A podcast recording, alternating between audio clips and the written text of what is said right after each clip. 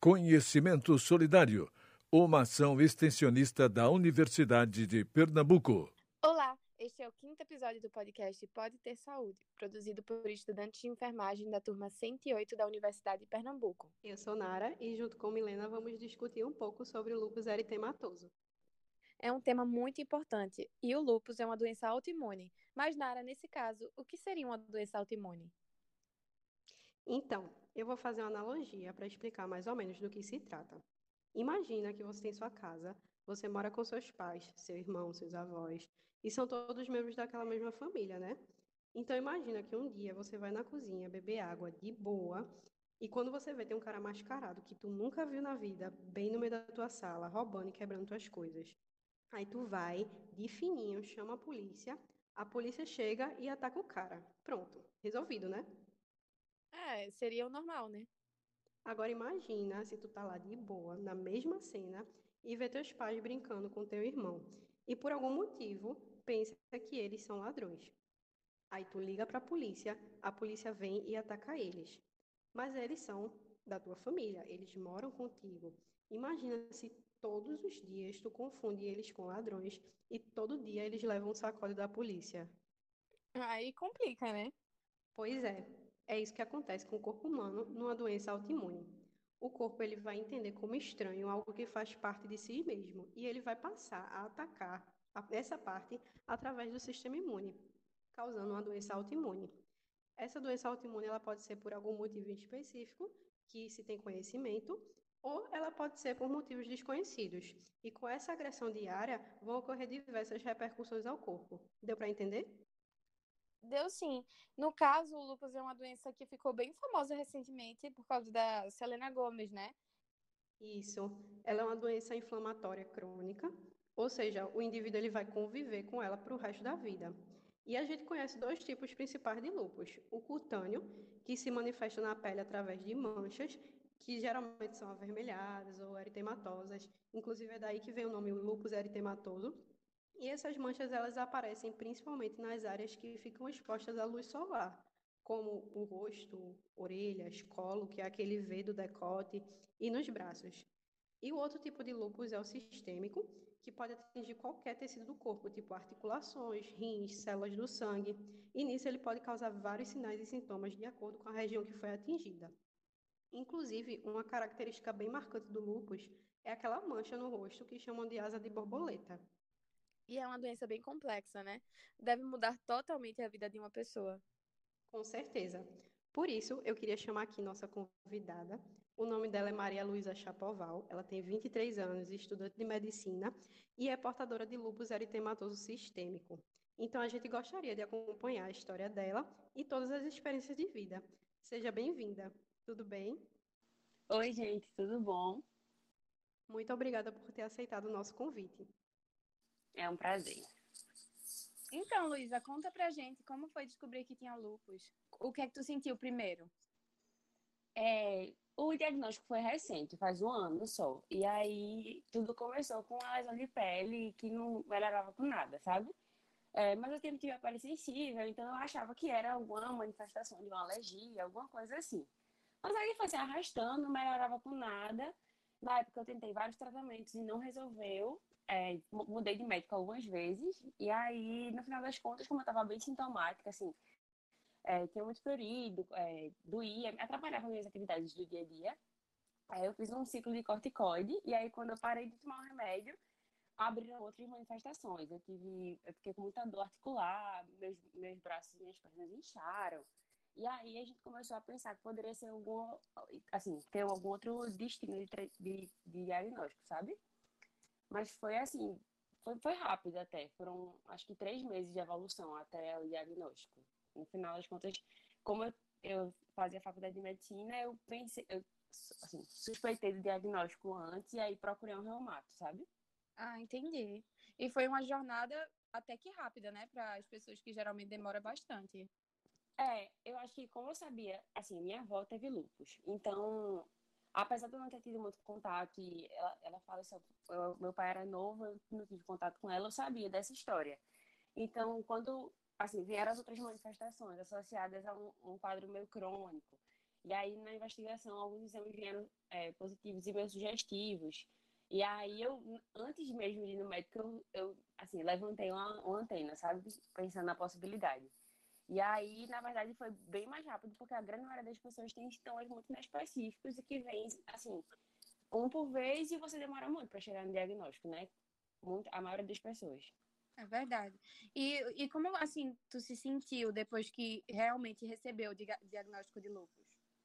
Como na época eu estava bem sintomática, na verdade o diagnóstico foi um alívio, porque era um caminho para um tratamento, sabe? Era alguma coisa que ia me dar esperança para eu, ficar, eu me sentir melhor, melhorar das dores, da realização da pele que estavam me limitando muito. É, então, muito, assim, para muitas pessoas eu acho que o diagnóstico termina sendo pesado por ser uma doença crônica, que a gente sabe que muitas vezes evolui de uma forma desfavorável, mas no meu caso foi um, assim, um respiro de alívio, porque finalmente tinha dado um nome àquilo que estava tanto me incomodando, sabe? É verdade. E o tratamento como foi? É, no começo eu fiz um eu fiz um tempão de corticoide. Eu demorei para chegar no, no imunossupressor que fosse que conseguiu assim me fazer entrar em remissão. Então eu passei oito meses tomando corticoide, que na verdade foi a parte mais difícil, eu acho que do diagnóstico, porque o corticoide me trouxe muitos efeitos colaterais. É, eu fiquei muito inchada, é, eu tive arritmia, arritmia não, eu tive angina, é, meu humor ficou muito alterado por causa do remédio, então acho que a parte mais difícil foi conseguir lidar com os efeitos colaterais do corticoide que eu precisei por muito tempo. Acho que foram oito meses. E aí, depois disso, eu consegui, assim, controlar a doença com o remédio que eu tomo todo dia.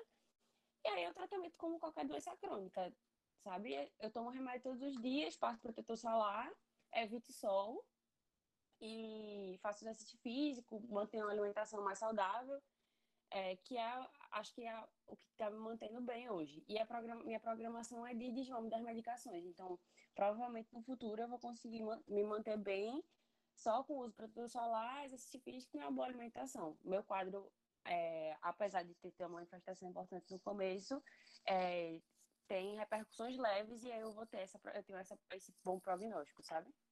Então, diria que o corticoide foi a parte mais difícil de conviver com a doença. Foi. O que, o que mais te limitou, né? Foi o que mais me limitou. Eu sinto algumas dores, mas assim, não é nada que me limite, sabe? Tipo, ah, eu sei que se eu subir muita, muita escada, eu vou ficar com dor. E aí eu procuro, eu vou com elevador. Eu sei alguns gatilhos que também desenvolvem alguma dor em mim. E aí eu evito, sei lá. É, se eu beber, é, eu acordo no outro dia muito dolorida. Então, eu escolho as ocasiões que eu vou beber, sabe? Ou então, se eu, sei lá, se a minha alimentação tá muito desregrada, eu também sinto, tipo, me fico mais fadigada. Mas são coisas que eu aprendi a lidar com o passar do tempo. Então, a tua relação com a doença, é... tu acha que já aceitou o diagnóstico? Já é uma coisa que, que já faz parte, né? É, assim, eu não tenho. Eu sei que muitas pessoas têm uma certa dificuldade, mas não sei se é porque eu vivo no meio onde as pessoas entendem, o, assim, as, as questões da doença. Eu não me sinto limitada, sabe? Eu não tenho vergonha de falar. Mas eu sei que para muitas pessoas é difícil porque, sei lá, é, o mercado de trabalho não entende, as pessoas precisam, a gente precisa estar tá, é, se afastando para ir médico, fazer exame. Isso é, é uma parte que eu acho que para algumas pessoas é difícil lidar, mas eu lido super bem, sabe? Eu, eu tentei encarar como eu tenho que fazer ainda daqui para frente. Não, não vai me não, não tá me tirando tempo nenhum de vida e eu assim, enfrentei para lidar e resolver, sabe? E aí funcionou. E tá dando super certo, né? Ainda bem. É, tá dando super certo. Ontem fez um ano do diagnóstico. E aí eu comecei a diminuir as doses de remédios e começar a programação para desmamar, sabe? Então, tudo tá evoluindo super bem. E é muito interessante o que tu trouxe, né?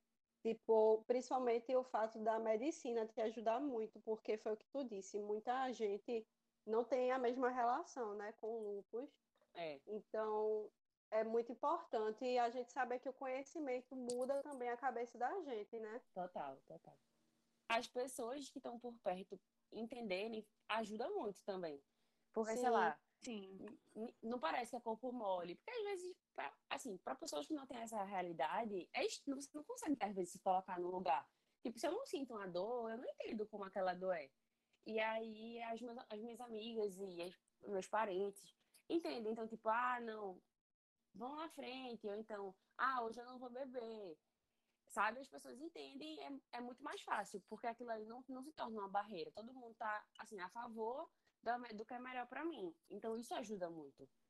É tipo apoio social, né? Exato.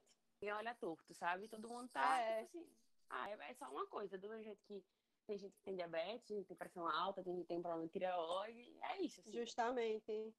Porque a gente Ah. encara tão, tão facilmente outras doenças crônicas, né? Mas quando a gente entra no Isso. lúpus, pouca gente sabe, inclusive, Isso. da existência desse tipo de doença. É, eu acho que muita gente ficou sabendo depois que algumas famosas é, divulgaram que tinha e tal.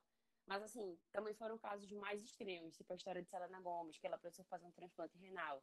É, aí muita gente se assusta e acha que é uma doença que, assim, você é, é um diagnóstico de, de péssimo prognóstico, que, que hoje em dia não é. A gente tem muito, muito medicamento para tratar. É, o arsenal terapêutico é muito diferente de antigamente, que só existia o corticoide. Então, a grande maioria das pessoas é, tem uma boa, uma boa evolução. Tem esse, esse, esse estigma, assim, do lúpus e da doença renal, né? Mas no SUS isso ainda é muito presente. Mas, na, assim, na grande maioria dos casos, poucos pacientes evoluem com, com doença renal, sabe? Então, às vezes a gente tem que tirar esse, esse peso do diagnóstico, que às vezes as pessoas mesmo trazem por só ouvirem uma história, sabe? Uhum. entendi. Pronto, Luiz, eu queria agradecer mais uma vez pela tua participação. Queria te desejar muito sucesso daqui para frente, que tudo dê certo. Obrigada, foi um prazer falar um pouquinho sobre isso. Obrigada, Lu. E esse foi mais um episódio do podcast Pode Ter Saúde. Agradecemos a orientação da professora Catiúcia Lopes, a participação e contribuição da graduanda Maria Luísa Chapoval e a atenção de todos os ouvintes. Continuem nos acompanhando.